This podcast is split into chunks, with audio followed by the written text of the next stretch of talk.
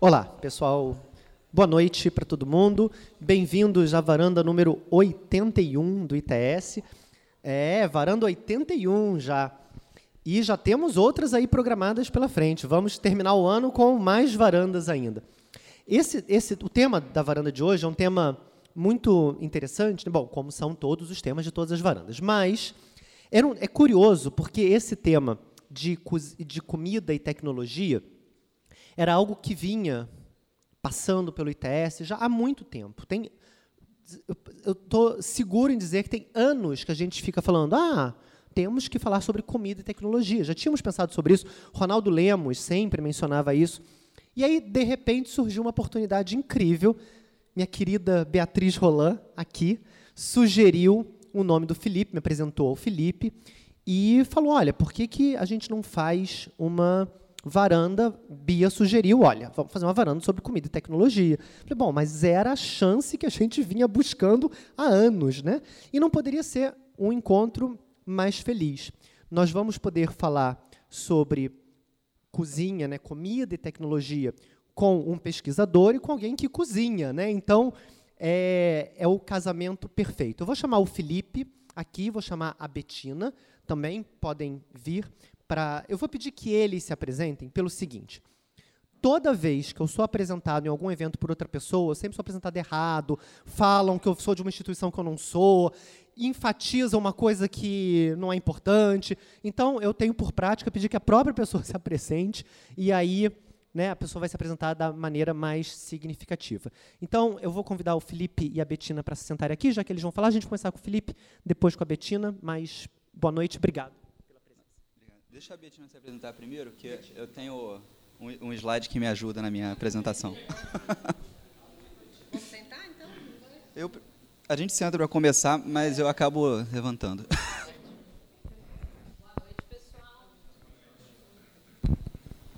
prazer estar aqui, na verdade, na nossa casa, né? É, a ITS estabeleceu uma parceria com a gente muito bacana. Até quem trouxe essa parceria foi o Fabiano, né? Nosso amigo aí do audiovisual, que trabalha com a gente.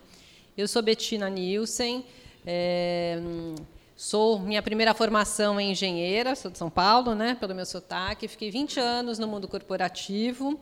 Trabalhei, meu último trabalho foi numa empresa de petróleo e já vinha buscando né, uma hum, mudança de carreira para mim. Então, eu fui aluna da primeira turma da nossa escola, que é a primeira escola de saúde integral aqui do Brasil. E não sei se a maioria de vocês já conhecia ou não. Em 2016 eu me formei e decidi é, mudar minha carreira totalmente. A gente tem uma, um professor aqui que é aborda sobre o tema da antroposofia, não sei se vocês conhecem, né? Ele tem até um Henrique Pistilli, um programa no canal Off chamado Homem Peixe, que ele faz pega onda, né, de de peito. Enfim, ele fala dos centênios e foi muito interessante que eu vivi o momento da minha é, transformação de carreira, né, bem num dos meus centênios. Então cá estou, comecei a me envolver com a escola, né.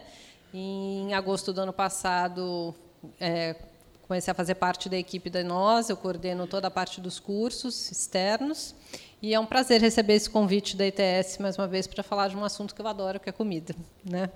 Obrigada pela presença de vocês. É, vou levantar.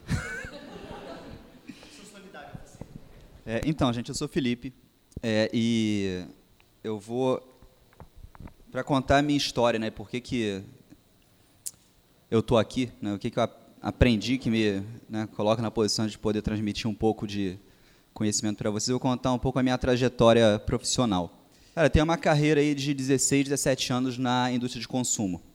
Eu trabalhei por é, sete anos na Coca-Cola, né, em área de estratégia, vendas, marketing. Depois, eu trabalhei por cinco anos numa empresa farmacêutica. E foi aqui que eu comecei a entrar no mundo de comida. É, entre as marcas lá que eu era responsável estava a marca Eno, né, que é um antiácido. É, essa marca existe em um monte de país. Né? Eu tinha uma função lá global, então eu trabalhava com os países, viajava e tal.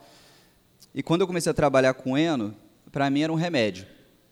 Mas conforme a gente ia conversando com as pessoas, entendendo as motivações por trás, eu comecei a entender que não era sobre o remédio, era sobre a comida.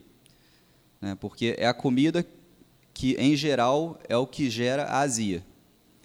Né? E a pessoa fica naquela angústia de comer e ter azia ou não comer e não ter azia. E tendo azia, ela usa alguma coisa para ajudar. É, e durante esse período, fazia muita pesquisa com o consumidor e tal, e cara, realmente a comida tem um papel assim que ele é muito importante na vida das pessoas, porque tem gente que sabe que vai passar mal e come mesmo assim. Né? Então é um negócio muito, né, muito forte, que vai além do prazer sensorial, mas vai também da questão da, da reunião, da socialização. Cara, isso me fascinou. Assim. Eu viajei muitos países porque é, fazia parte do meu trabalho, e quando eu ia lá conversar com né, lá na Índia, na Tailândia e tal, as motivações eram sempre muito parecidas. Eu falei, cara, eu vou comer isso, vou passar mal, mas depois eu resolvo. É, nesse período, eu estava morando fora do país e, e, eu até participava de um grupo, estava morando em Nova York, isso foi entre 2013 e 2015. E tinha um grupo lá, que é esse grupo aqui, que é o Food Plus Tech. Cara, era um grupo de empreendedores que se reunia. E agora, olhando né, para trás, assim, várias coisas que eram discutidas nesse grupo acontecem hoje. Então, a história de Rap, iFood, é, Uber Eats, é, até um pouco desse, do que eu vou mostrar para vocês, desse, né, dessa transformação da, né, do, das comidas com base em vegetal, substituindo carne. Era uma discussão que acontecia lá, e assim, de um jeito muito embrionário ainda.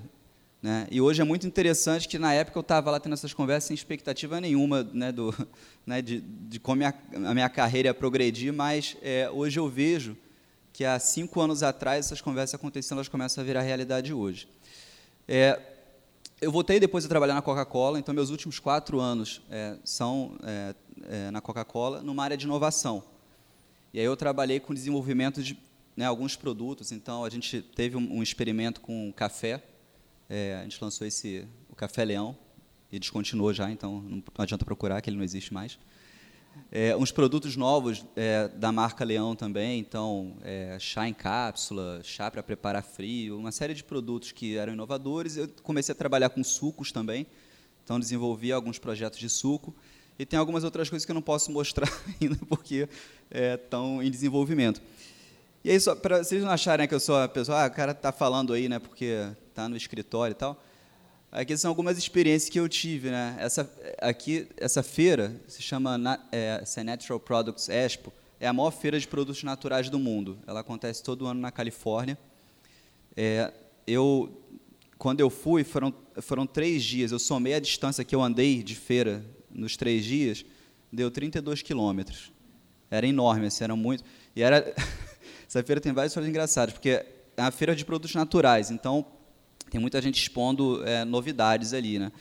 É, aí eu comi de tudo, assim, comi grilo, comi é, é, muito, muito leite vegetal, leite de ervilha, muitas coisas que ainda a gente nem tem tanto acesso aqui, né, mas que lá tinha.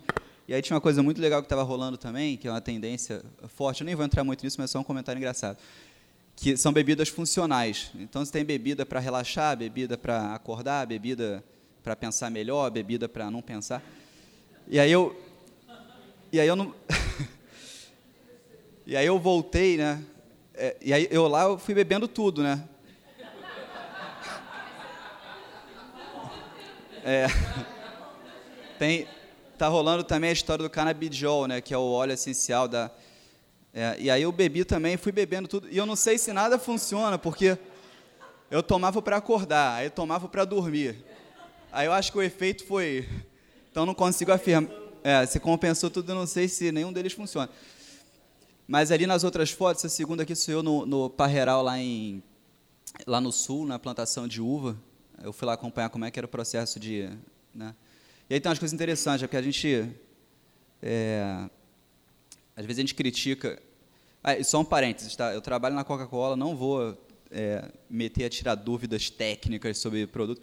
Ah, desculpa. Mas é, só, só para fazer um ponto aqui, a uva, é, que é esse equilíbrio né, do natural versus industrialização, e que eu acho que a Betina depois vai, pode, vai acabar trazendo um ponto de vista né, também sobre isso. É, uva tem safra.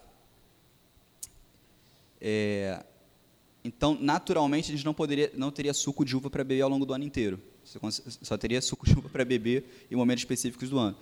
E aí eu fui lá entender como é que era o processo para você conseguir ter suco de uva o ano inteiro, né? Então, na verdade, faz o suco, né, tira a uva, aí faz a concentração do suco, né, para poder armazenar, né, e depois, conforme você vai tendo, né, ao longo do ano, você consegue, né, certa forma, reidratar o suco para fazer o suco. São todas as regiões que conseguem consegue ter safra o ano inteiro. No Nordeste, hoje, até consegue ter safra o ano inteiro, lá no Vale do, do São Francisco. Aí, na segunda ali, é, é a colheita do café, lá em Minas Gerais na época eu estava no projeto de café, eu fui lá acompanhar também como é que era o processo, é muito legal. E a terceira, eu estou numa plantação de, de cítricos, de laranja e tangerina lá no interior de São Paulo. Então, assim, eu, apesar de né, ter um conhecimento teórico ali, mas eu vivi muito na prática, assim. Eu tive umas outras jornadas também que eu acabei não botando foto, de visitar é, fazenda de, de leite, é, maçã e tal, mas só para fazer o ponto aí, vocês não acharem que eu estou falando aqui sem ter vivido o negócio, tá? E aí eu cheguei aqui, na verdade, por conta disso. Eu, eu quando eu fui nessa feira, é, lá na Califórnia, eu já estava acompanhando essa história da carne, né, da carne vegetal. É, muito mais por uma perspectiva de comportamento de consumidor do que de consumo propriamente dito assim pessoal. Então, cara, tem uma tendência interessante acontecendo aí e tal. É, e aí, quando eu fui para a Califórnia, os dois estandes mais concorridos nessa feira eram de duas marcas de é, carne vegetal, que era Impossible Burger e o Beyond Meat. Eu vou mostrar um pouco deles aqui também. Eu falei, cara, isso está de fato acontecendo. Tá certo que era uma feira de produtos naturais, mas pô, eram os estandes mais movimentados. Aí, quando eu voltei, eu falei, ah, qualquer hora eu vou escrever sobre isso, porque eu acho que é um negócio que está fora do radar para muita gente. Aí eu escrevi, aí teve até o, o Teve gente, um dos fundadores de uma das marcas aqui do Brasil, depois fez um contato comigo, pô, legal que você escreveu e tal. E uma das pessoas que foi a Beatriz, aí falou com o Sérgio, é por isso que eu estou aqui, por causa aí. E aí, o que, que eu vou fazer aqui agora? Eu, é, eu vou mostrar para vocês um monte de referências do que está acontecendo, das marcas, e eu vou tentar explicar um pouco de qual é, é pela, pela ótica de comportamento humano, por que, que isso é um negócio que está acontecendo agora. Tá? É, então, eu vou começar aqui. Essa marca ela chama é, Tofurk, Tofurk que, é, que é essa marca é de esse cara fundou isso aqui em 1980. Tá? Então, só para você entender que essa, essa história aí do, né, do plant-based não, é, não, é negócio novo. Né? Vegetarianismo e veganismo já existe assim há décadas. Né? E, é, e aí já guarda isso que essa história é interessante. Por que isso está acontecendo agora? Então, esse cara, ele fundou em 1980, ele já quase quebrou várias vezes. É, e, e ele, ele, usava como matéria-prima o tofu para replicar os, os roasted, né, que são é o presunto, o peru, são né, as coisas que tem cara meio... Nat, é, seriam os meio que natalinos, assim, né? É, hoje ele tem uma linha enorme de um monte de coisa. Mas hoje fala muito dessas marcas mais cool aí, que vocês vão ver as próximas. Esse cara está desde 1980 tentando emplacar isso e, né, e agora está é, tá acontecendo. É, o segundo é esse cara aí, o Impossible. Esse é o de fato que começou a atrair os olhos de todo mundo para esse é, universo. Tá? E aí, assim, né, a primeira coisa assim que começam a fazer diferente. Você vê que tem um, começa a ter uma pitada de, de marca, assim, né? Então não é o, ah, o hambúrguer feito de soja. Não é a carne de soja, né? Carne de soja também anda. É o Impossible Burger. Né? É o sabor do hambúrguer. Então já começa a vir uma história junto, que é para conseguir é, não só explicar melhor o que é isso, mas é criar um interesse em, em torno disso. Existe um negócio na, em inovação que é o seguinte: você, você pode inovar, mas se você inovar muito, dá ruim, assim, dá um nó. Né? E aí tem vários exemplos ao longo da história que meio que comprovam que as inovações para acontecer você tem que dar passos assim pequenos para as pessoas entenderem o que está rolando. É, reza a lenda que os primeiros carros, ele não se chamava carro, ele se chamava carruagem sem cavalo.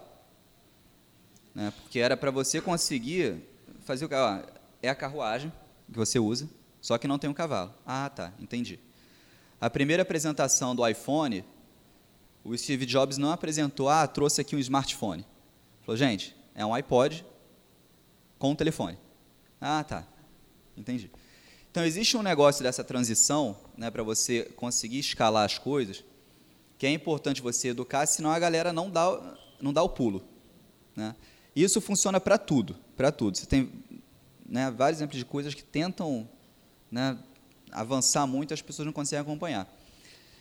E muito do que está acontecendo aqui agora é o seguinte: é, é, essas marcas, elas não falam com o vegetariano, elas não falam com o vegano, elas nem falam com quem tem a preocupação né, ambiental ou né, com o animal que está por trás. Cara, é uma marca de hambúrguer, só que é feito de matéria-prima vegetal. Então, esse cara foi quem, na verdade, começou é, o movimento. E todos eles estão recebendo assim muita grana de investidor. Então, né, são empresas que nasceram no Vale do Silício, então tem a pegada de startup, de procura investidor, faz round de investimento e tal. E por isso também conseguem né, crescer. O outro é esse aqui, o Beyond Meat. É, é a mesma pegada, né, também recebeu milhões de, de dólares por trás aí. E tanto ele como o Impossible são as duas principais marcas dos Estados Unidos hoje que estão né, disputando esse, é, esse espaço. Eu, particularmente, eu achei esse mais gostoso que o, que o Impossible. Cara, pare... é, o que, que acontece? Aí é o, é o detalhe técnico do negócio. Parece carne de hambúrguer. Porque é, o que se consegue fazer na verdade, e aí se eu falar besteira, depois você me corrige, mas eu, eu posso falar besteira porque eu não, não entendo de gastronomia. Mas você tem o seguinte: você tem uma composição que é textura. Então você tem que mastigar aquilo, morder aquilo e parecer a outra coisa.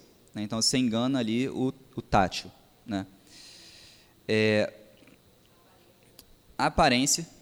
Né? Então você mordeu. Se você morder é um negócio verde por dentro, é uma coisa. Vocês já comeram no Hareburger.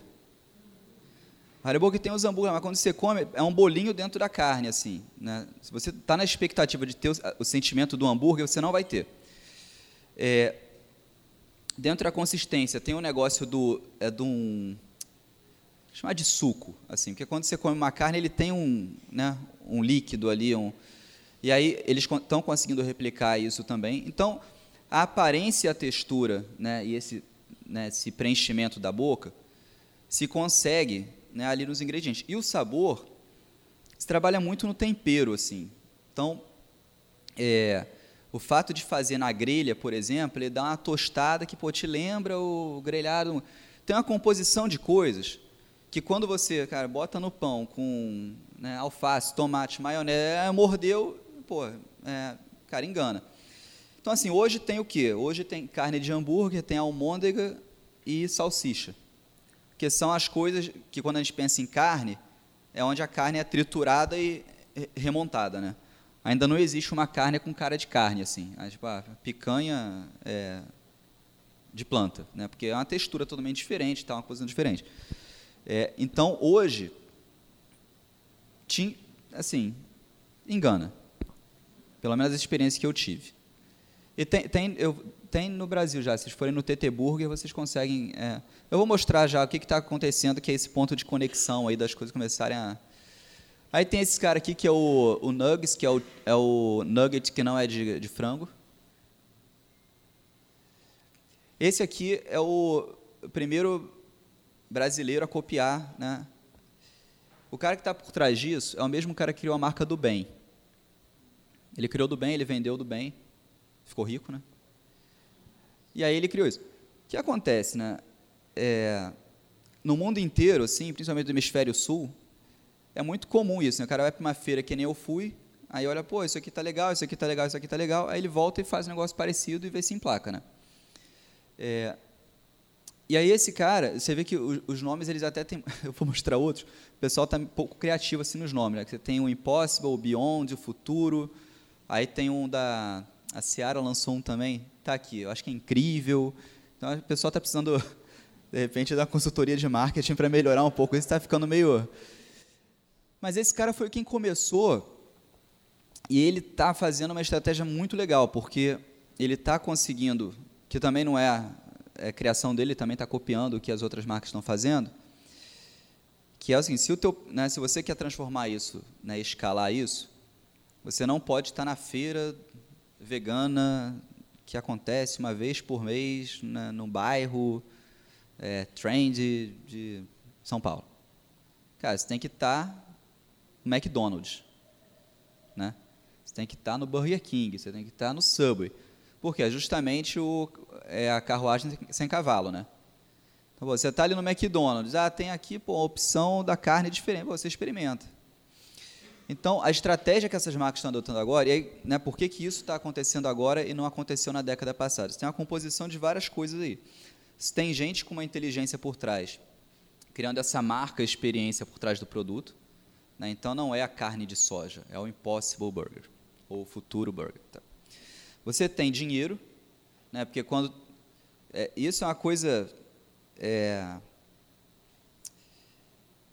Assim, não tem jeito. No mundo que a gente vive hoje, como ele está configurado, né, é, o, o, capitalismo e o interesse em ganhar dinheiro com as coisas é o que acelera as coisas. Porque o cara olha para ele e fala, Ih, cara, acho que eu posso ganhar dinheiro com isso. Toma aqui 200 milhões de dólares e faz esse negócio ser maior do que é. E o dinheiro está rolando, né? Porque você tem as, os movimentos das techs, né? Então, você tem, esse é o mundo das food techs. Agora no Brasil está acelerando muito as fintechs, né, que são as, as financeiras e tecnologia. Então tem o Nubank, tem é, o Conta Azul, tem uma porrada de gente aí que está né, virando unicórnio aí, né, que são as empresas de um bilhão.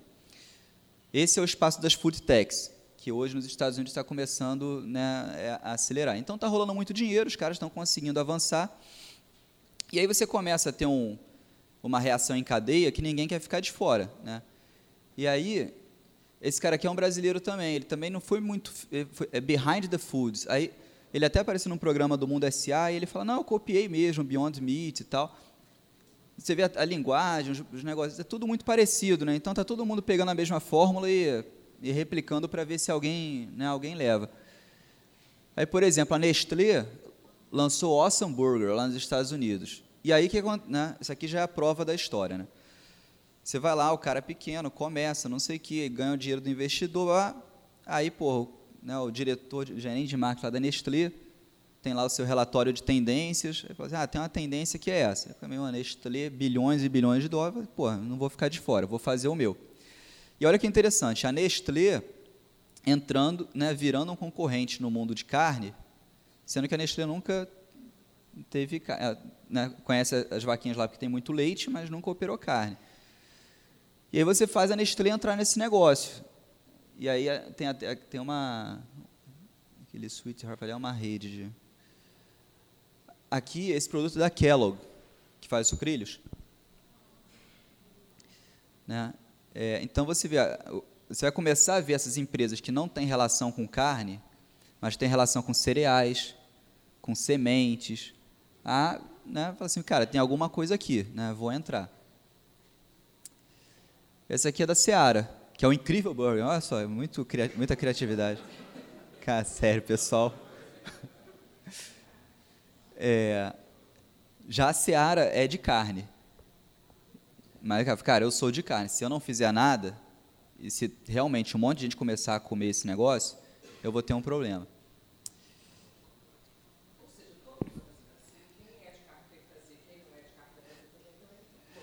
Pois é, aí quando todo mundo faz, é, esse de todo mundo faz tem um exemplo bom também, que é a história das cervejas artesanais. É, a, a Heineken está no Brasil há muitos anos, né?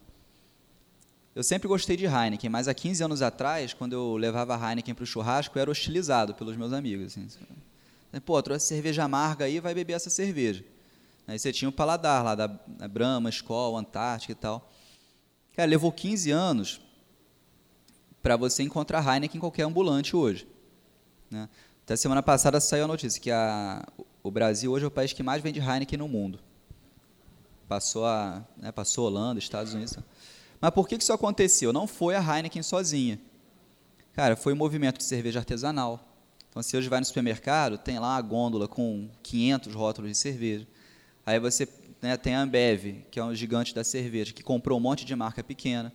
Então, quando todo mundo começa a fazer, Aí tem a relação da né, é, ovo ou galinha, assim, ah, o consumidor realmente está super interessado nisso, ou como todo mundo começa a fazer, você tem mais produto, você entra no supermercado, tem mais espaço, aí tem um comercial, aí tem negócio de incentivo, aí você tem um amigo que experimenta, gosta e fala com você, aí você depois que bebe uma, uma série de vezes se acostuma com o paladar, aí quando você experimenta outro já é estranho.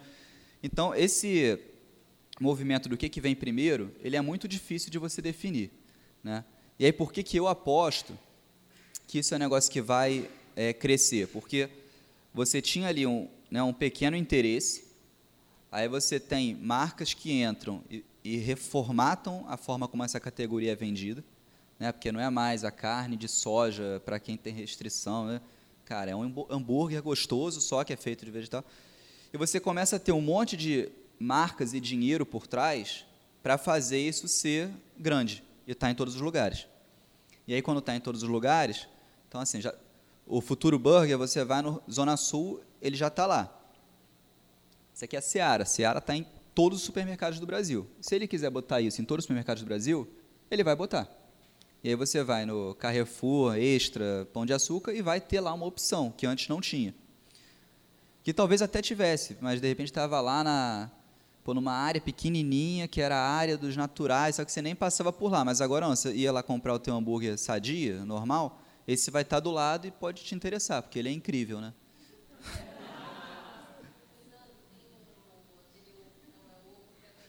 Vai aparecer aqui ainda também o ovo que não é ovo. Aqui, ó, esse aqui sai no valor econômico. Esse aqui da esquerda é a Marfrig.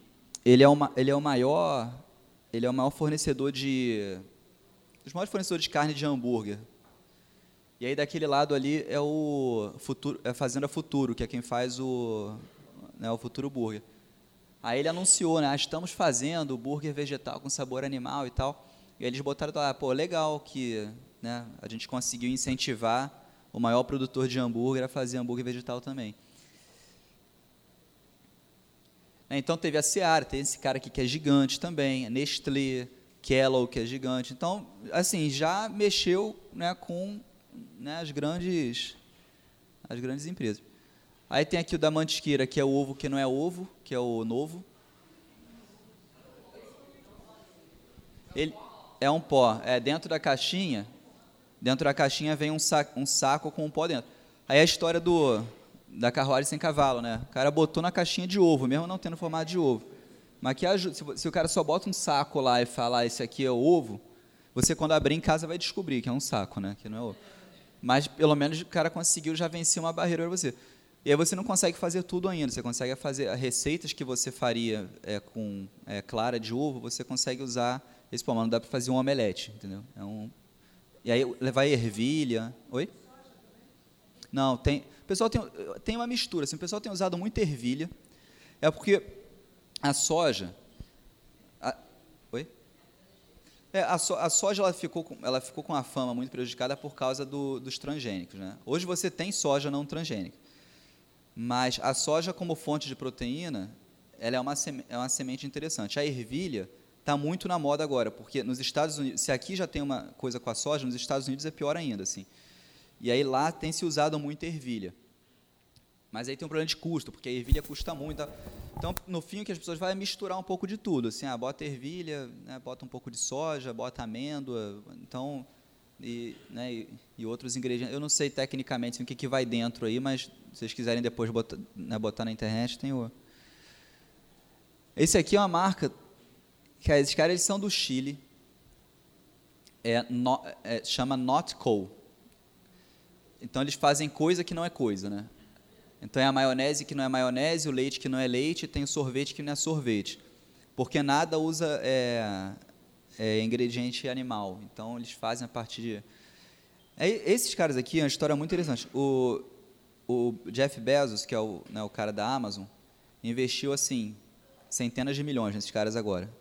Eles são os caras do Chile. E o que eles contam de história, aí eu não sei, né, a real que está por trás. Mas é que para desenvolver esses produtos, eles criaram um algoritmo que tem lá milhares de ingredientes alimentados nessa base, e que esse algoritmo é capaz, da, né, da, de fazendo simulações da mistura de ingredientes, conseguir chegar nas receitas que têm maior potencial de funcionar. E aí eles construíram a história em cima disso, né, que é uma comida, né, que são alimentos feitos a, a partir de uma inteligência artificial e sem usar ingredientes de origem animal. Bem, a história fez com que o cara mais rico do mundo botasse alguns milhões né, para acelerar eles. Esse aqui, eles já vendem no Brasil, eles fecharam um acordo com o Pão de Açúcar. Eles não têm todos os produtos ainda, mas esse aqui você encontra no Pão de Açúcar. E aí, isso aí é Burger King. Então, nos Estados Unidos, eles têm o, o eles usam a carne do Impossible, aí eles têm o Impossible Burger. E vindo para cá, não deu tempo de eu botar na não deu tempo de eu botar na, na apresentação. E eu acho que não vai dar para ninguém ver, mas vamos tentar. Eu vi um tem um, um, um buzz door do Burger King, é o Rebel. Rebel Burger, que é o, usando o hambúrguer da, da Marfrig. Então, assim, já tem um. Não, é, isso aqui é em Botafogo. Então, acho que eles já devem ter expandido para os lugares. É. Eu, eu vi, pegando, fui pegar o metrô, aí está na entrada do metrô de Botafogo. É. Aí, nos Estados Unidos, ele, o Burger King testou em 70 lojas, aí rapidamente expandiu para. Está em mais de 700 lojas agora, e os caras falaram que iam expandir para todas. É, aí tem também o Subway, usando a almôndega do Beyond Meat. Eu vou mostrar um monte aqui, porque é justamente aquela história que eu estava contando. Né? A partir do momento que está em todos os fast food, já não é mais um negócio que não é para mim, porque ah, se eu vou no Subway eu posso um dia comer, né? Aí tem o McDonald's com essa carne é do Beyond também.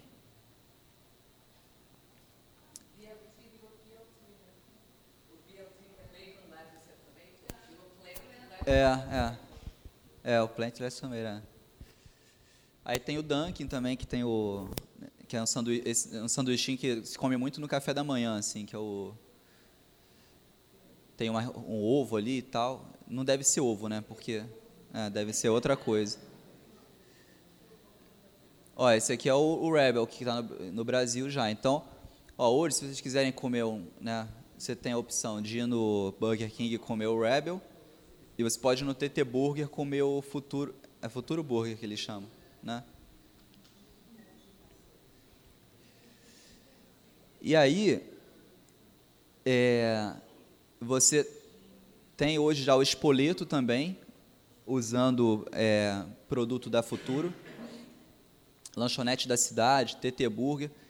E aí o que acontece? Quando você tem né, uma lanchonete, aí você fala, cara, o McDonald's, né, o Burger King está fazendo, o TT Burger está fazendo, ah, vou fazer também. Né, então, muito possivelmente, daqui a pouco, todas essas hamburguerias artesanais que tem por aí vão ter uma opção né? Porque se o cara tem, eu também tenho que ter. E aí que a gente entra, né, no momento que fala, cara, isso pode ser enorme, né? Porque todos os os checks ali para fazer um negócio grande já aconteceu. Tem dinheiro para tracionar, tem empresas grandes por trás e já começou um movimento que ele, ele não é mais de nicho, ele não está mais só na hamburgueria, porra, cool, que o, o hambúrguer custa 60 reais ele está no McDonald's, ele está no Burger King, ele está no... é... Então era isso que eu tinha para contar para vocês, assim. Vocês, com certeza, alguém, quem não é vegano ou vegetariano aqui? Não é, não é. Tá, então vocês em breve, com certeza, em algum momento, vão acabar comendo uma carne que não é feita de carne. Oi? Ah, você é, você não, vou te dar o nome certo. Você é flexitariana. Que agora é, é porque agora você classifica todo É, tem, você tem agora um jeito assim de classificar, é, classifica todo mundo porque e e assim, gente, eu não eu não entrei aqui, né? O objetivo hoje não era entrar é muito no que está por trás disso tudo aqui, das discussões, né? Exemplos, já pô, tem gente já que falou assim, ah, se for por questões de saudabilidade, o hambúrguer vegetal não te traz benefícios, porque quando você vê os macronutrientes que estão ali dentro, em alguns casos chega a ser pior do que você comer um hambúrguer de carne. É, questões de impacto ambiental, né? apesar do, né, da produção de carne, né, ela tem impactos né, enormes, quando você vai para a produção vegetal em larga escala, você tem várias outras questões do uso de agrotóxicos, né, de cuidado com a terra, então, assim, eu não entrei em nada disso, porque essa é uma discussão que não acaba nunca. E depois, se vocês quiserem, você tem meia dúzia de documentário Netflix que você assiste, depois você não. Você quer se alimentar de luz depois. Que o negócio é brabo. Então, assim, a intenção não era entrar muito nessa parte, mas mostrar muito como é que né, esse pequeno movimento, a partir de tudo que está acontecendo, principalmente no último ano, ele cria um ambiente muito é, favorável para que isso deixe de ser um negócio discutido em pequena escala e quando você menos imaginar, o negócio está em todo lugar, tá? É, então, Posso quando... fazer uma pergunta? Pode. É, dentro da área de inovação da Coca-Cola, assim, como consumidor, eu vi que vocês estão fazendo um grande movimento com tudo que acho que o mercado está demandando, né? Assim, vocês estão lançando, tem já o, o, o refrigerante, o IAS, uhum. né? é, tudo. Como é que vocês enxergam? Vocês estão acompanhando isso, vendo essas tendências todas, né? Não sei se vocês já estabeleceram, pensaram em fazer alguma parceria, né? Como Coca-Cola tem com o McDonald's, enfim, todas essas coisas, né? Seguindo essa tendência. Curiosidade minha, tá? Tá. Não, eu vou te responder porque eu trabalho com isso, né? É... Não, assim, existe... Não, tem, tem dois jeitos de você né, inovar. Um é, ah, o que, que as pessoas querem, né, e aí eu vou né, tentar fazer ali o que as pessoas querem. E outra é o que, que as pessoas nem sabem que podem querer né, e o que, que eu posso fazer né, para atingir. É, e existe um uma equação assim que ela é né, que ela é bem complexa, que é o seguinte: você, cara, o que, que seria o melhor, que seria o que, que é o melhor suco do mundo? O melhor suco de laranja do mundo é você ter um pé de laranja no quintal da sua casa, que você não usa agrotóxico, e por um milagre da natureza, nenhuma praga ataca lá teu pé de laranja. E aí você consegue colher aquela laranja, você faz o suco, você bebe esse suco na hora. Ou seja, é impossível você ter o melhor suco de laranja possível né, do mundo, porque exigiria isso tudo de você.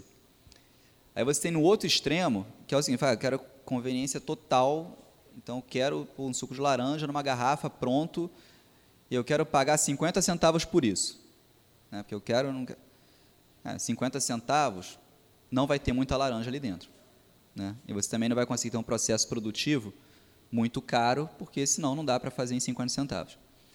Então, esse balanço de, né, de você tentar equilibrar essas duas coisas, que é você fazer né, produtos economicamente viáveis e que não é só economicamente viável, porque eu, né, eu consigo fazer um suco de laranja industrializado bem pré, próximo desse da, né, de você pegar da laranja, só que ele ia custar 15, de 15 a 20 reais. 15 a 20 reais por 700 ml de suco de laranja, cara, acho que nem minha mãe ia comprar, entendeu? Se eu falasse para ela, oh, eu, eu que fiz e tal, ah, beleza, mas, mas porra, paciência. Né? Então, existe um equilíbrio né, de até onde você consegue é, ir para equilibrar esse mundo, de fazer o melhor produto possível, mas que as pessoas consigam né, comprar, entendo que aquilo vale quanto custa. Então, o que, que a gente tem feito? Né, é, gente, é, aqueles, teve uns produtos que eu mostrei lá no começo, então são sucos é, 100% de fruta, sem conservantes. Na verdade, Hoje, assim, a maioria dos sucos que a gente produz, que é da marca Del Valle, não tem é, conservante. É, na parte de, né, de chá, principalmente os chás é, secos, é um produto muito legal, porque né, ele é de origem vegetal, vegetal, sem muita interferência né, humana, porque você só torra ali a, né, as ervas e folhas e tal. Então existe hoje um pensamento né, de como é que a gente continuamente melhora os produtos, mas também entendendo que você tem pessoas que têm que né, ter acesso àquilo de alguma forma. É, e um caminho que a, que a Coca tem, todas as empresas têm né, no mundo, é a aquisição. Né? É, então tem uma marca muito legal que a Coca comprou há alguns anos, que é a Verde Campo, que é muito legal. Não, essa é a Campo Largo que foi. É. A Verde Campo é de laticínio. Que é, é, é. Eles, é, eles cresceram muito no começo com os produtos sem lactose, né, os lac free. É. E é uma empresa muito legal, e que assim hoje né, ela é da, da Coca, mas ela opera assim independente para continuar desenvolvendo os produtos dela e tal. A marca Leão é uma marca muito legal também. Né, os produtos de Del Valle são né, produtos muito bons. Então tem um pensamento né, de a marca Deis, a Coca comprou a Deis também, então recentemente lançou alguns leites de outras sementes além da soja, então tem leite de amêndoa, tem leite de coco. Então existe um pensamento de tanto atender nessas necessidades como de buscar né, a melhor qualidade possível, mas entendendo também né, o aspecto é, econômico e, e logístico das coisas, né? Que você tem, você tem, você imagina você num, num país do tamanho do Brasil, é, você operar suco perecível. Né? Se você espremer um suco de laranja na sua casa e deixar ele na, na bancada lá por 5 horas, e você for beber, ele está ruim. Você não consegue beber. Tipo, água de coco. Você tirou água de coco, deixou ela duas horas ali fora, cara, acabou. Você cortou a maçã no meio, deixou a maçã ali, ela escurece. Aí você imagina, isso em poucas horas. Aí como é que você pega, bota isso numa garrafa, e aí essa garrafa vai para um depósito, que aí vai para um caminhão, que aí sai do Rio de Janeiro, vai até o Nordeste, fica numa gôndola esperando você comprar.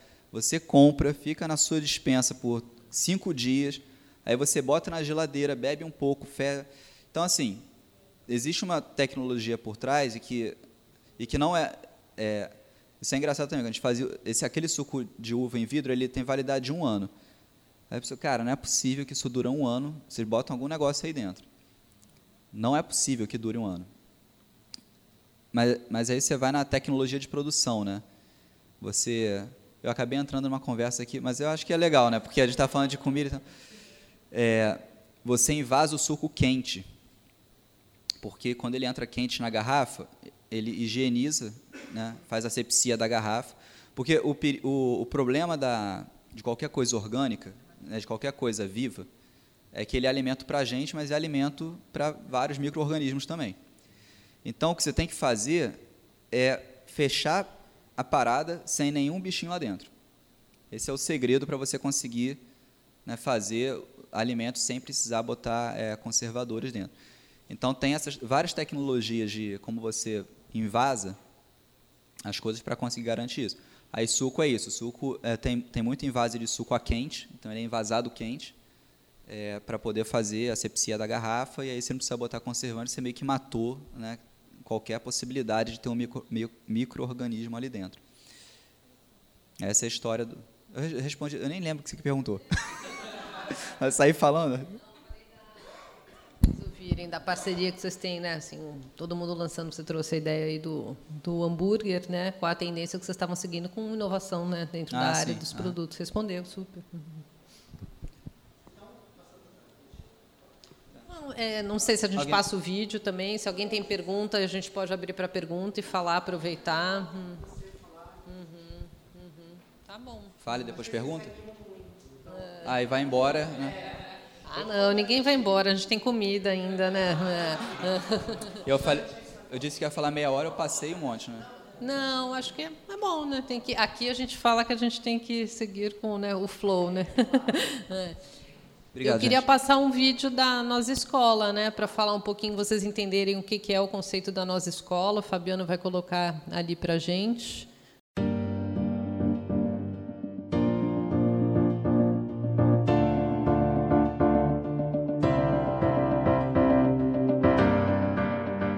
Meu nome é Nelisa de Castro, tenho 42 anos, sou mãe do Vicente, chefe de cozinha, coach de saúde integral e tive a sorte desde muito pequena conviver com a natureza. Então a minha relação com o verde, com os animais, com as pessoas sempre foi muito próxima. Para você passar um tempo no campo, né, você começa a perceber o ciclo da natureza. E aí comecei a investigar o ciclo dos alimentos e acabei parando na cozinha e percebendo a relação desse alimento com a nossa saúde. Saúde para mim é você acordar de manhã com energia para viver seu dia, para você realizar suas tarefas. Eu fui descobrindo que não só o alimento fazia parte desse resgate, dessa inteligência natural do corpo, e que outros fatores influenciavam essa saúde. Os relacionamentos com quem a gente convive, a profissão que a gente escolhe para todo dia acordar e exercitar. O exercício, a prática que a gente dá, o movimento que a gente dá para a nossa vida. E a nossa conexão espiritual, qualquer que ela seja, além de uma alimentação saudável. Fiquei pensando como eu poderia atingir mais pessoas e aí, de uma forma, eu reuni tudo isso nesse centro que é natural, orgânico e saudável. Então, um centro desse que reúne pessoas com o mesmo objetivo, que estão num lugar que aprendem vários caminhos, você pode escolher ser saudável por diferentes fontes. É um espaço multidisciplinar que em todo momento existe troca. Essa troca é compartilhada por pessoas especialistas nos assuntos, que trazem o seu conhecimento de anos de estudos mas é também um espaço onde os alunos não são só receptores, eles também podem trazer a sua contribuição. Então, porque eu acredito que todo mundo tem algo para contribuir. Que essa contribuição é boa para ela, é boa para o outro e boa para o mundo. E se for num espaço em que todos têm a mesma visão, então é um ambiente muito fértil para uma transformação.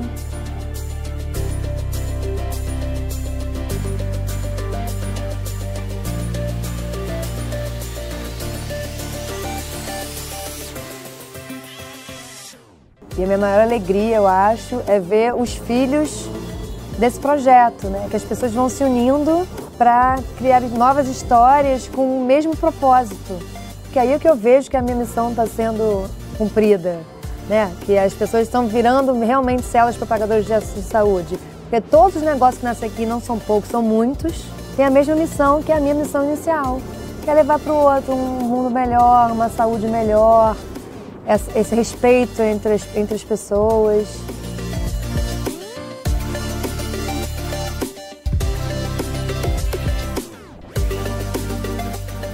A gente já está com células amarelinhas espalhadas pelo Brasil, por que não espalhar pelo resto do mundo, né? Amarela, né? A cor solar, então tudo é amarelo. É, esse vídeo foi feito há dois anos atrás, quase, né? Porque a Anelisa agora já está em Portugal, a gente está indo para a terceira turma lá.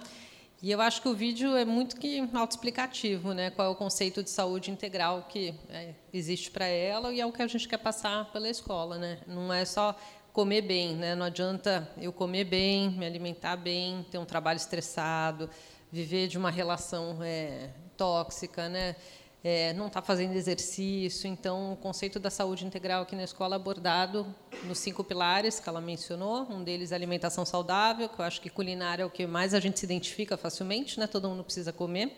Então, eu acho que esse é o, é o pilar que a gente tem a maior carga horária de, de aulas aqui na escola. Né? Todo mundo faz aqui as aulas na, na bancada. E a gente tem o da espiritualidade, é, relacionamentos, profissões, né? Muitas pessoas mudam de profissão cursando aqui a escola, né? Eu fui uma delas, né? Sou exemplo vivo. E, e é isso. Quem quiser saber mais, a gente tem o site, é só perguntar. Eu queria seguir aqui no tema para a gente falar sobre comida, né? O que alimentação saudável. O Fernando acho que trouxe é, uma para perspectiva do que está acontecendo hoje no mercado, né, muito interessante com a parte de, de opções de carne, né. Eu particularmente engraçado como o, eu consumo carne ainda, como carne, pouco e eu não, não, não me identifiquei muito com o sabor do, do futuro, né? Não sei, você tem que tentar de novo, assim, é muito uma questão do paladar, né? Assim, muito é, é, particular. A gente tem uma das professoras da escola, que é nutricionista muito famosa, a Alessandra Luglio, que é uma das embaixadoras desse futuro hambúrguer, né? Ela divulga muito na lanchonete da cidade, tudo. Vai estar no evento, fazer um convite para vocês aqui em paralelo. Esse final de semana está acontecendo o Festival Raízes, que vocês são um dos patrocinadores, né? A gente escola vai estar lá também, né? No Village Mall. Sábado e domingo tem oficinas de culinária, se vocês quiserem ir. Né? A gente vai estar falando da, da escola. É, e, na verdade, assim, eu gosto de falar, quando a gente fala da escola, de é, comida saudável e falar de um estilo de vida né, é, mais saudável, entender com vocês e abrir um bate-papo para falar o que, que é o conceito de vida saudável, né, o que, que vocês buscam e, e abrir aqui uma, um canal para vocês falarem também. Não sei se alguém quer começar a falar. Beatriz.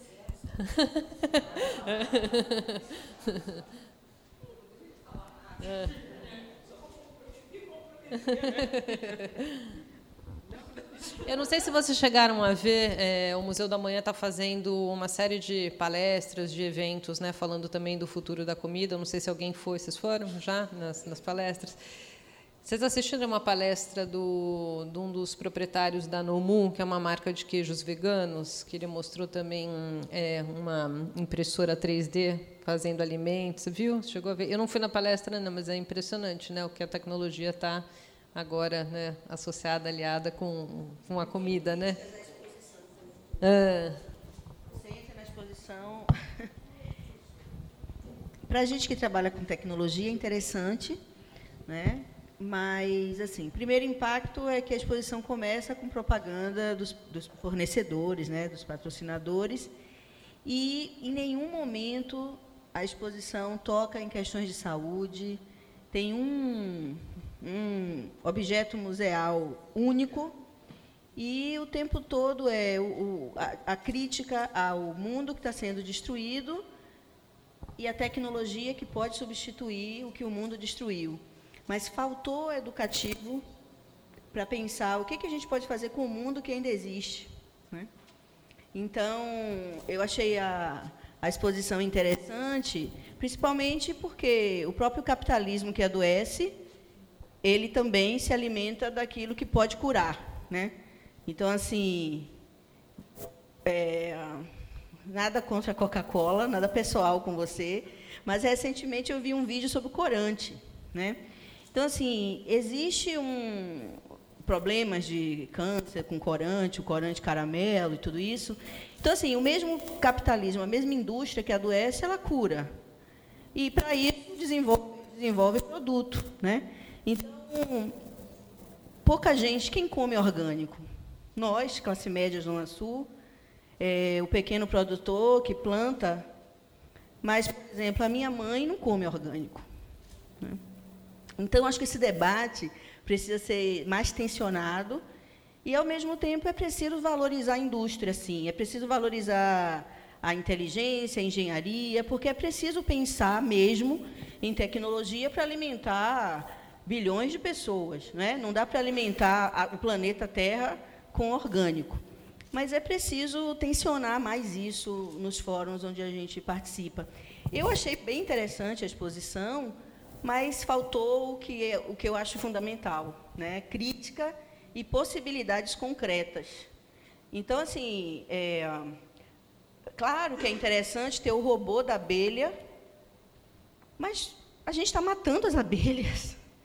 Né? Esse país é um país que foi aprovar, que aprovou mais de 200 tipos de agrotóxicos. Nossas abelhas estão morrendo.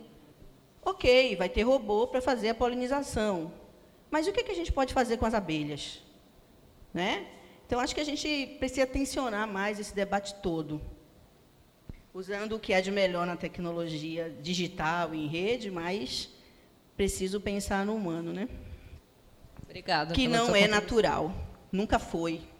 Também não adianta ficar atrás de, de um saudosismo humanista. A gente não precisa mais disso, né, em pleno século XXI mas é preciso politizar mais os debates. Obrigada pela sua opinião, ter compartilhado. E peço desculpas que eu te chamei de Fernando e via Felipe, né? Mil desculpas. É, não sei se alguém quer mais contribuir, falar com alguma coisa. Liana, você quer falar alguma coisa em nome da nós? Hum. Hum. é, é verdade. Dizer, a ideia é, não é que a gente assim, a dona da escola não é vegetariana, eu hum. não sou mais vegetariana nem vegana, mas como eu acho que tudo acontece por uma necessidade. Então, por exemplo, hoje a gente tem metade da população para, depois de uma certa idade, de, de ter a proteína do leite no seu corpo. Né? Então, alérgicos à lactose, alérgicos a uma série de coisas. Então, foi surgindo esse outro caminho. É, aqui na escola, a gente aprende a fazer. É um leite de castanha, é uma coisa assim, você e, e, a gente tem profissionais que se juntam e passam a ter suas empresas, pequenas empresas que ah, eu acho que eles querem que a Coca-Cola compre. Né? Ninguém fala que não, não, nós somos naturais, mas claro que ninguém vai querer dizer não, porque assim tem uma meta de saúde. Acho que, né? Eu acho que é isso que a escola oferece muito para você, melhorar a sua saúde sem radicalismos, né? Nós temos pessoal vegano que vem buscando essa alimentação e, e aquela pessoa que quer realmente saber fazer uma coisa na sua casa gostosa, que possa sentar a sua mãe que não come orgânico com você que come, né? Então, assim, como é que é conjugar todas essas diferenças? Que é o que a Anelisa sonhou durante sete anos até acontecer, né? E hoje a gente está aqui. Já tem quatro anos que a escola acontece. É isso que eu queria contribuir. Acho que se a gente abrir para debate e discussão, uma discussão muito longa, né? Assim, se a gente falar, né, para políticas e tudo mais. Então, mas eu acho que é, um, é um, uma hora oportuna, né, para a gente falar, poder discutir, enriquecer. Não sei se alguém mais tem alguma colocação, né? Você gostaria de falar? É. Uhum. Menos comida pronta. Acho que a Liana falou uma frase muito boa, né? Assim, a gente quer comida de verdade, né? Aquela comida que a gente fazia em casa, né? Ou comida que a gente come na casa da avó.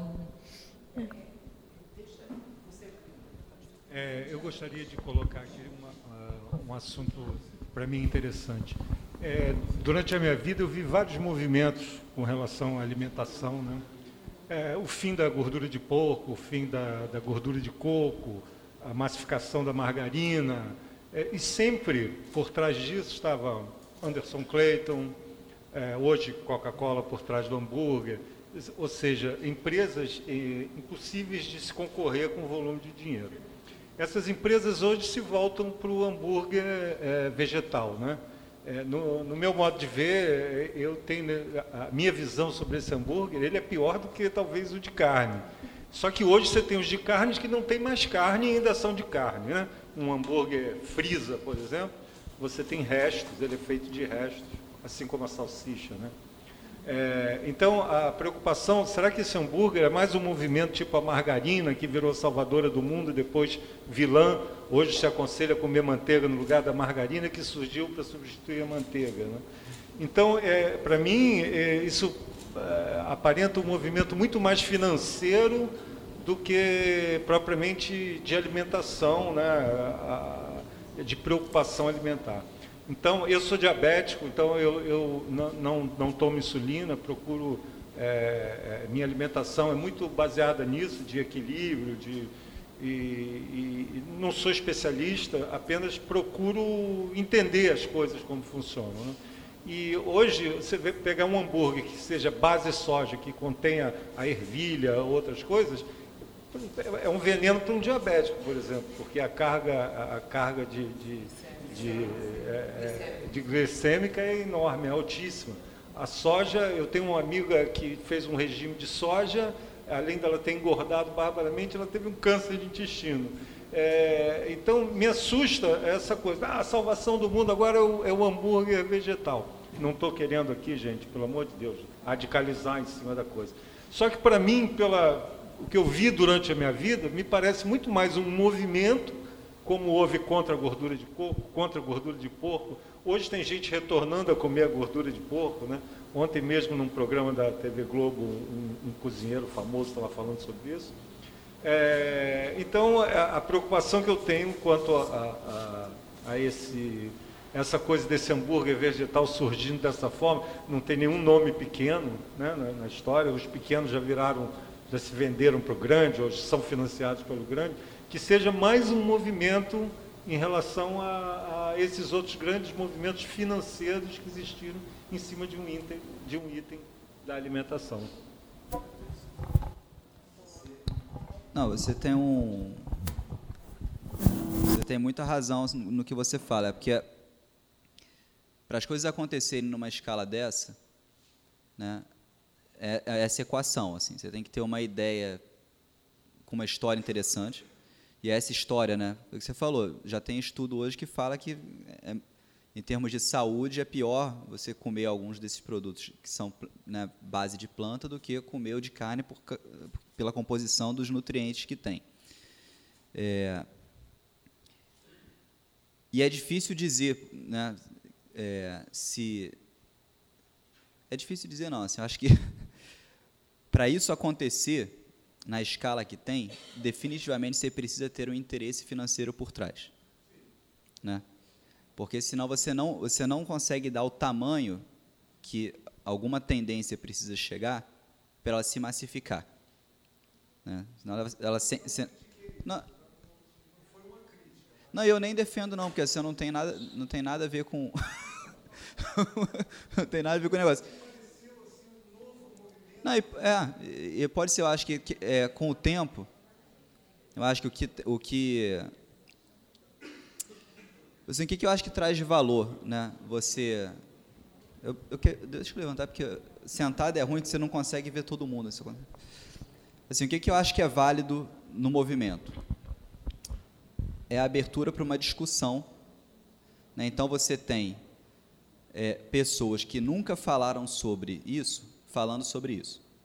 Acho que esse é um primeiro ponto, que em geral ele é benéfico, tá? Porque você dá dá relevância para um tema, né? Porque a história do né, da, né, da vegetais, do né, vegetarianismo, veganismo, sempre ficou em, em círculos pequenos. E aí quando você faz um negócio desse, que, né, que vira pô, a tendência no Vale do Silício, todo mundo falando, você cria discussão em cima disso. Muitas vezes, quando começa, ele não começa perfeito. Né? Porque às vezes quem está desenvolvendo isso, cara nem tem conhecimento, né? não tem conhecimento, tem experiência. Ah, vou fazer aqui o negócio vegetal, e o outro vai, copia a ideia, aí, pô, vê, aí vai surgindo um monte.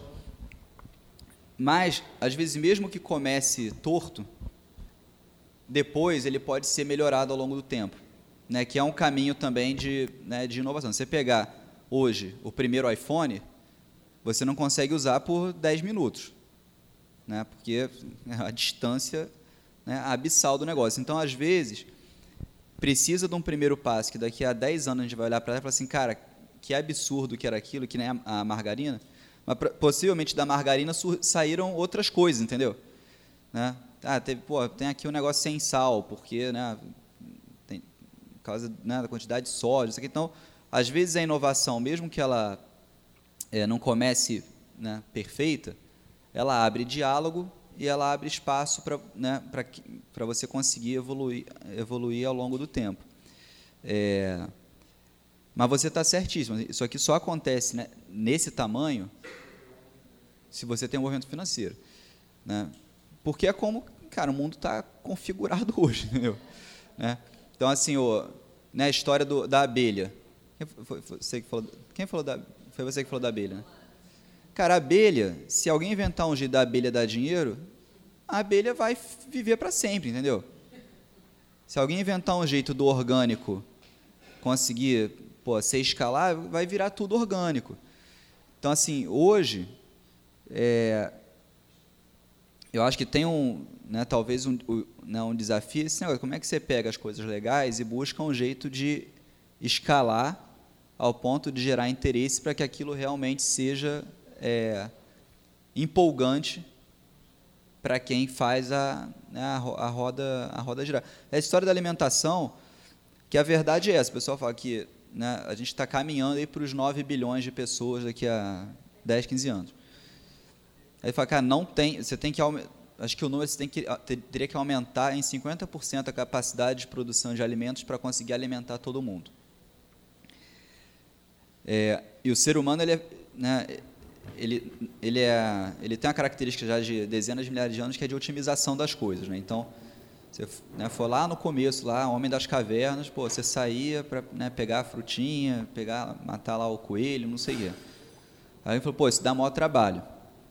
Vou pegar as plantas que eu pego a frutinha, vou trazer tudo aqui para esse pedaço de terra, vou implantar tudo aqui, não preciso mais andar até a floresta lá, eu colho daqui. Vou pegar o coelho, boto um monte de coelho no cercado, e aí os bichos vão se reproduzir, eu fico comendo aqui, não preciso mais ter esforço. Aí chega uma hora que, ah, não, pô, mas eu quero agora jogar futebol, nem cuidar mais do bicho eu quero. Aí você bota um cara só para cuidar do bicho da aldeia inteira. Aí para isso o cara tem que criar mais bicho. Então ao longo da história, a gente foi buscando uma otimização, porque se, né, tá todo mundo aqui, ninguém aqui planta, imagina, alguém aqui planta alguma coisa? Tá, temos duas pessoas que plantam. Então, então assim, temos, sei lá, quatro pessoas que plantam para 40 para comer não dá. Então a gente tem que terceirizar essa plantação para alguém. E aí nisso, né? Aí o cara bota lá o pedaço de terra dele. Tem uma medida que é muito comum quando você vai, né? Eu fui lá na laranja, no, que é o rendimento por hectare, né? E aqui no Brasil tem várias culturas que o pessoal se orgulha muito do rendimento. Café é uma que a gente bate assim, qualquer país do mundo, em rendimento por hectare. Porque depois o cara tem aquele metro ali, quanto mais coisa ele tirar daquele metro, é, né? né? E aí, então tem tem toda uma discussão paralela aí que ela é, é super complexa, porque tem, né, complexa porque tem muito impacto, a história do orgânico. Muita gente fala, cara, é super legal, mas você não consegue alimentar um mundo de orgânico.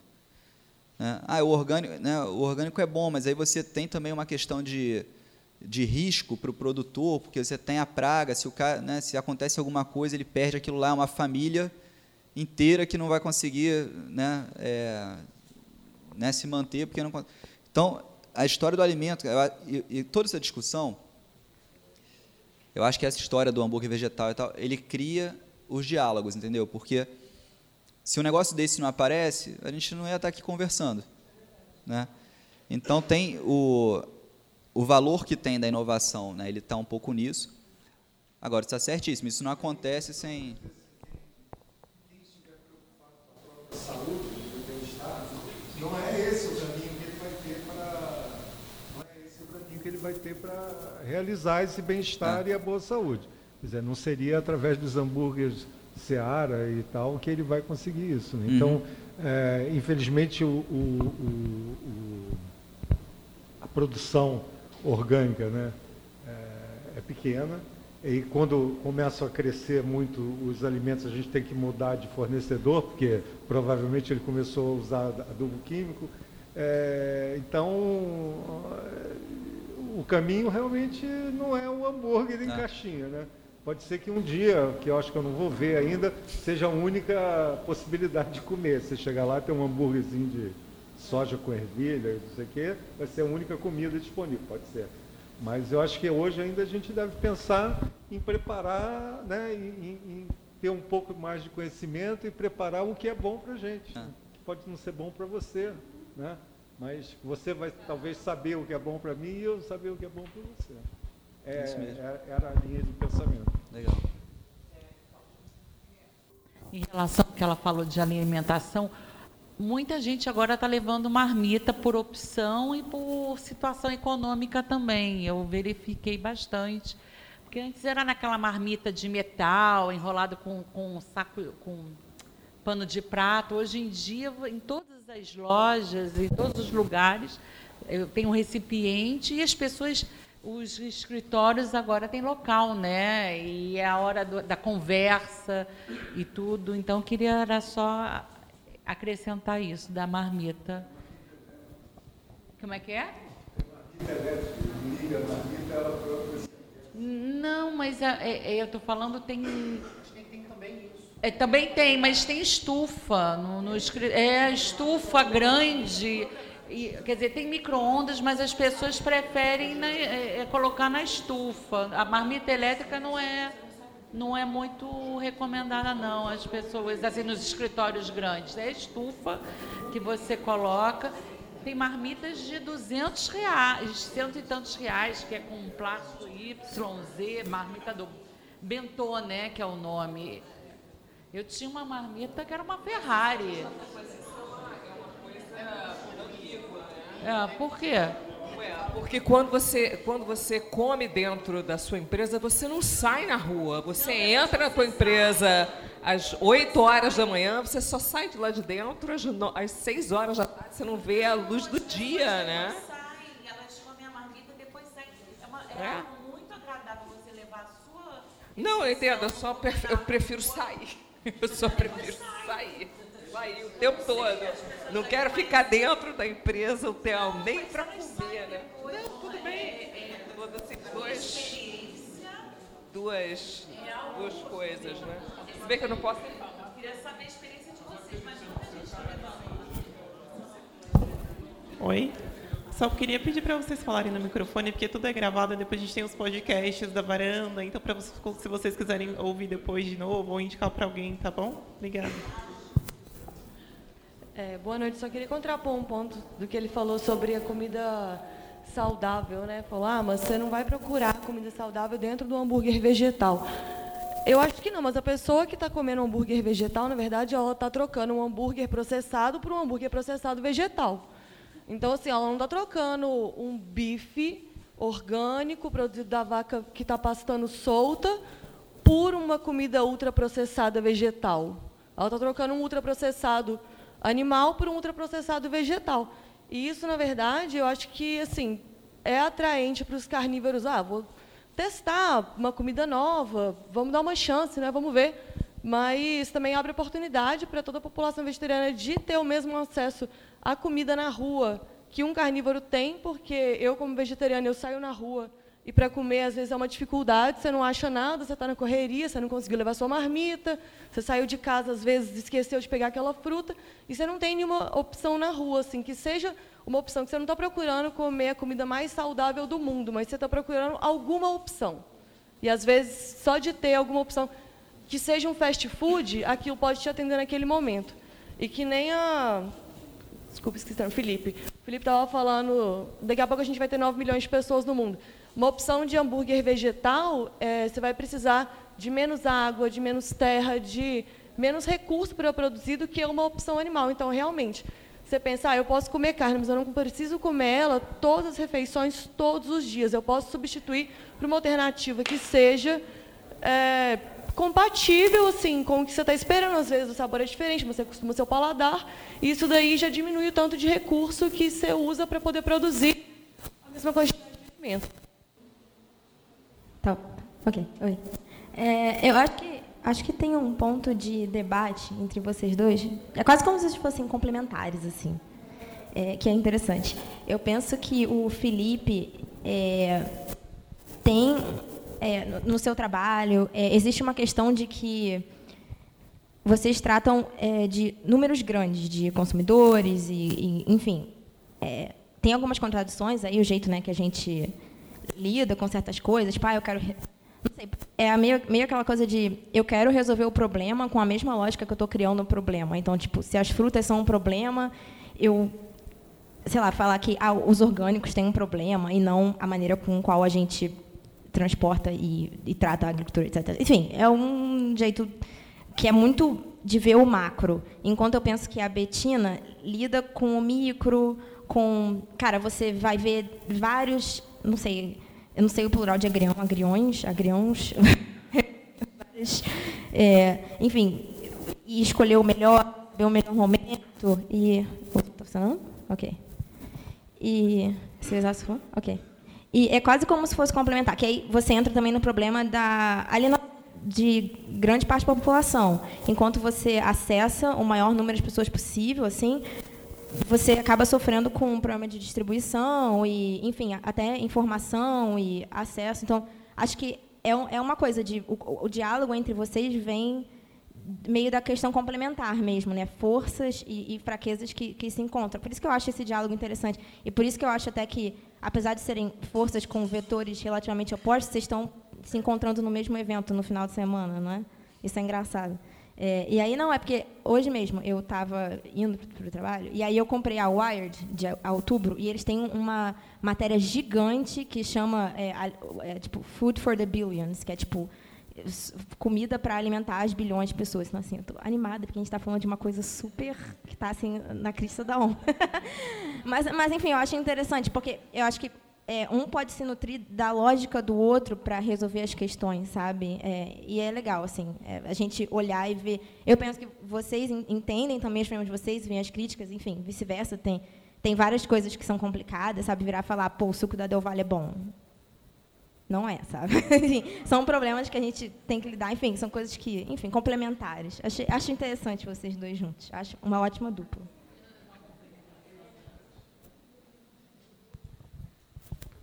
Ana é bom porque ela vem, fotografa e pergunta, né? É o pacote completo. É o pacote completo. Outras perguntas que vocês.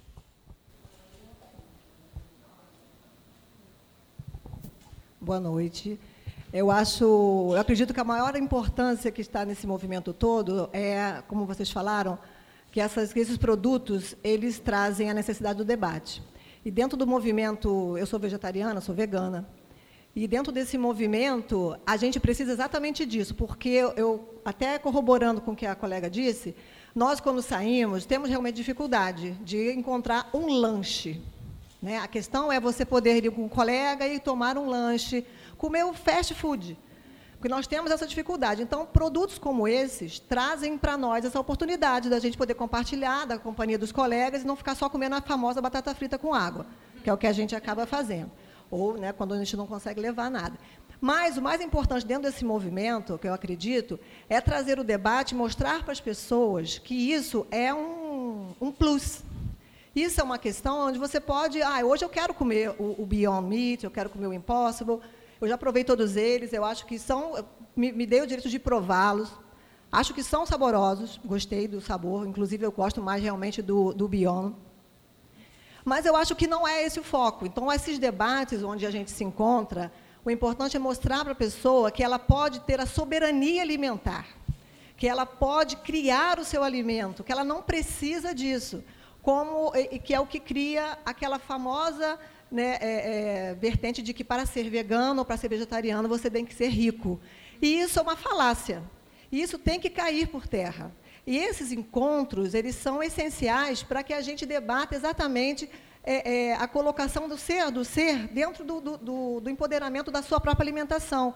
Entender que ele não precisa nem da própria carne e nem do Beyond Meat. Né? Não, ele não está impedido de comer, não há problema nenhum.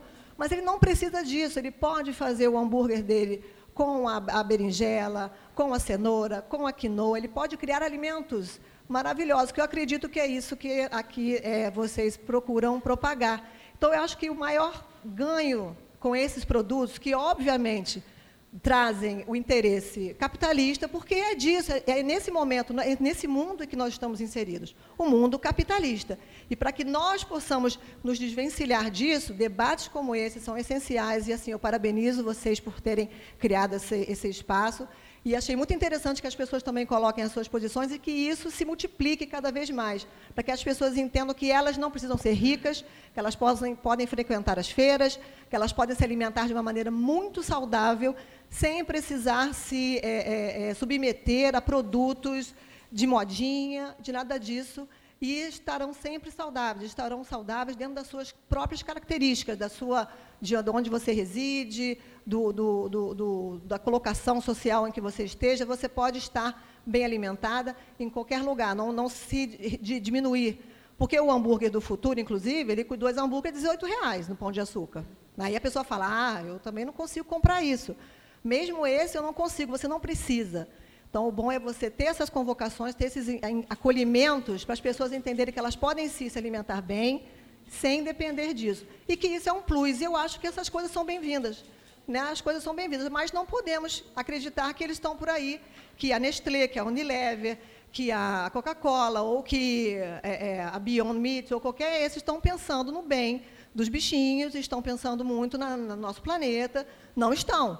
Eles são empresas que visam lucro. E a gente tem que respeitar que eles estão aí no mundo capitalista. E não querer que eles virem anjos e protetores. Não, eles não estão assim. A escolha tem que ser nossa. Nós é que temos que ter a soberania sobre as nossas escolhas. Então, é isso que eu queria colocar e agradecer mais uma vez a vocês. Posso só completar a fala da, da amiga aqui? É que a soberania alimentar, com você, que a gente pode sim comprar a nossa comida e fazer a nossa comida de verdade, e isso sim é uma opção economicamente viável para todo mundo. Quando a gente diz que o veganismo, o vegetarianismo, ele é caro, ele é caro se você de fato for comprar na, no supermercado um hambúrguer que vai custar 18 reais um hambúrguer. Mas ele também pode ser uma porta de entrada. Às vezes a pessoa nunca experimentou, ela comeu e falou: Nossa, mas existe essa possibilidade. E aí ela vai experimentar, ela vai na feira, ela vai comprar os ingredientes dela, vai fazer a comida em casa e vai ver que realmente ela não precisa de tomar a, é, a comida ultraprocessada como regra e fazer de fato que a Betina estava conversando até que é a proposta desse lugar, que é a comida de verdade, né, que é a pessoa se empoderar e fazer o próprio alimento e ter uma alimentação, aí sim, voltando no ponto da comida saudável, de ter um hambúrguer vegetariano, vegano, que é saudável, enfim. Só isso mesmo que eu queria acrescentar. Obrigada.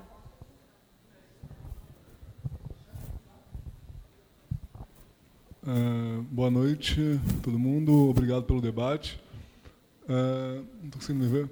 Eu acho que já, já tocaram uns pontos importantes aqui, da, a nível do indivíduo, da, da consciência da alimentação, de ser uma questão de, de nicho de mercado, de oportunidade de produzir um produto que atenda um outro, um outro público.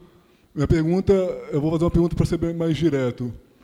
Felipe, você conhece algum instrumento, algum mecanismo de mercado que seja regulatório ou até de iniciativa própria do consórcio desse, desse tipo de, de, de corporações que, que fomentam, de fato, a produção e distribuição de comida local, que é o que a gente já, já percebeu que é, é a solução uh, para a soberania alimentar ou até para o desenvolvimento territorial.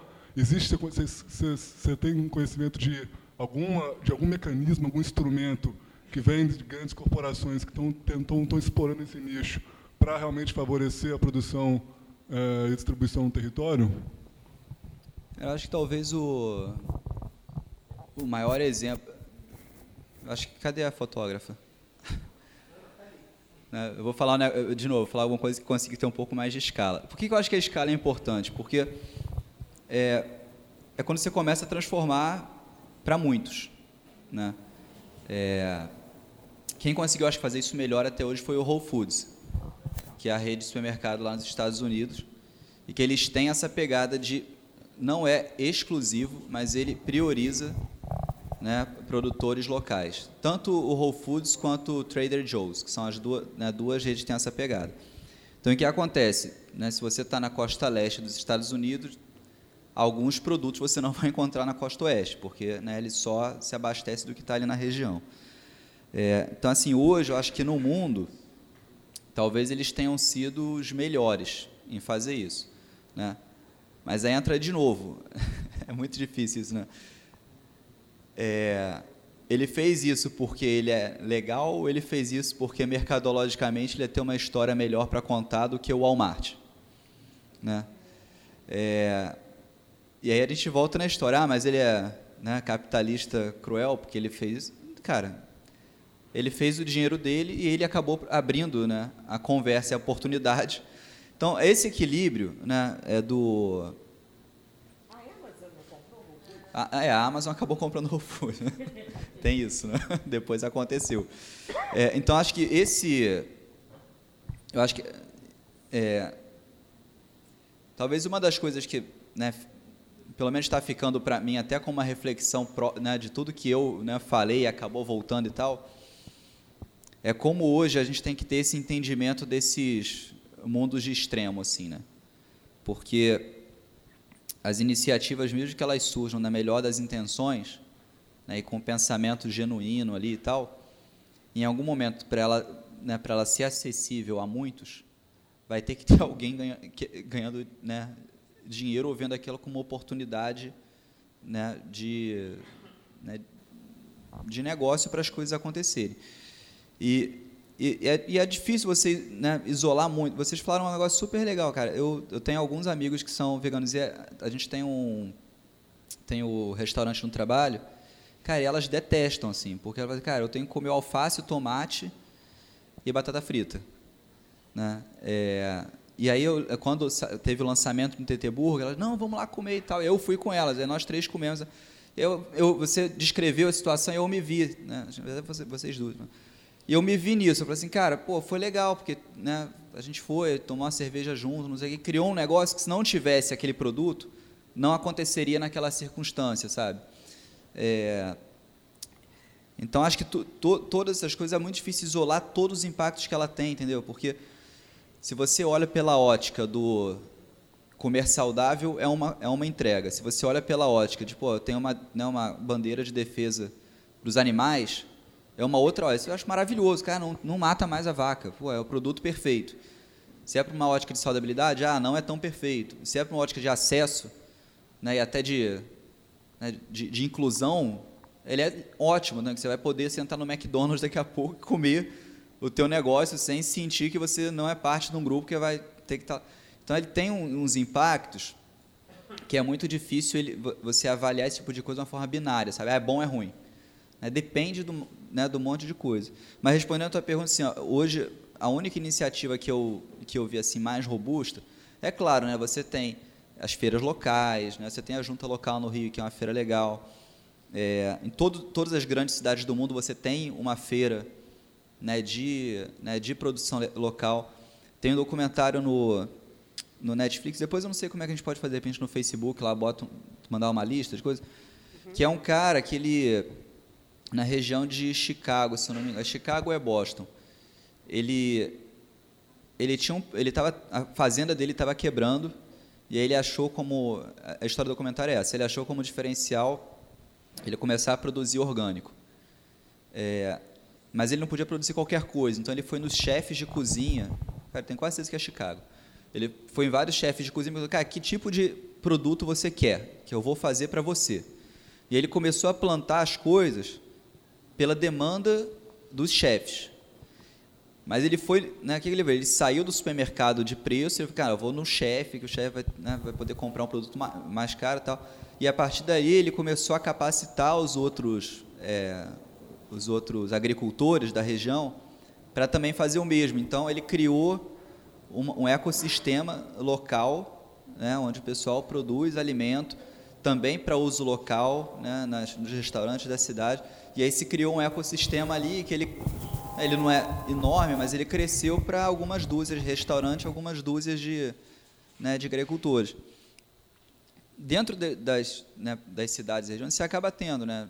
Eu conheço gente que vem da serra toda semana e traz, né, e traz coisa. Tem um, um, um, tem um serviço legal de entrega de, de orgânico, eu esqueci o nome agora. Você faz assinatura e o cara... É. Então, assim, tem, tem iniciativas, né, mas a, a grande... É, né, o, o, o grande ponto de, de conflito disso é que ou você precisa de um milhão de pequenas iniciativas, né? e às vezes você não vai ter, não vai ter isso, ou você precisa de um modelo que você consiga escalar, né? fazer o negócio num porte um pouco maior. E a história do Whole Foods, eu acho que eles conseguiram o um modelo, né? porque, cara, é uma rede né, enorme nos Estados Unidos. É, opa. A gente, é um comentário super rápido, porque poucas vezes a varanda se estendeu por tanto tempo, não é? E com tantos assuntos. Então tem que ser muito, muito, muito rápido. Não, eu queria só partilhar uma uma certa angústia, que é desde o início a gente está falando do não, né? Então assim, é, tecnologia e o futuro da comida, né? Aí a colega fala que a gente faz comida de verdade. E aí a gente então, o futuro da comida é a não comida, né? Para a gente pensar um pouco, né? O que, que é? É a ingestão de não comidas que eu falsamente imagino que estou ingerindo comida? Isso me deixa um pouco, esse não tá, me dá um pouquinho de aflição, só para a gente sair pensando, né? É isso. É muito importante, eu acho também, por outro lado, nós nunca tivemos tanta consciência da importância da eu, eu eu que fui uma criança nos anos 80 eu sou um sobrevivente né porque nos anos 80 era uma loucura né a gente comia absolutamente qualquer coisa né é impressionante eu olho para trás mas como é que meus pais deixavam eu comer aquelas coisas nos anos 80 e eu realmente acho que não é mais assim eu vejo pelo meu sobrinho assim a preocupação dele mesmo né, a consciência que ele tem com a própria alimentação é muito diferente da que eu tinha. Imagino que vários de vocês tenham essa experiência, né? De pelo menos isso. Eu acho que o que fica daqui dessa conversa é eu, eu aprendi muita coisa hoje. Eu, vou voltar para casa pensando em muitas coisas, mas eu acho que tem a ver também com essa conscientização nossa como sociedade. Eu agradeço, agradeço demais a Betina, agradeço demais ao Felipe. Acho que foi uma varanda incrível pela pela hora, nove da noite, as pessoas ainda querendo né, contribuir e compartilhar, mostra o sucesso que essa varanda foi. Agradeço. É, Renata, você sabe me dizer quando é a próxima varanda? Já tem alguma data? Porque tem uma, mas. Dois. Bom, fiquem olhando lá o, o.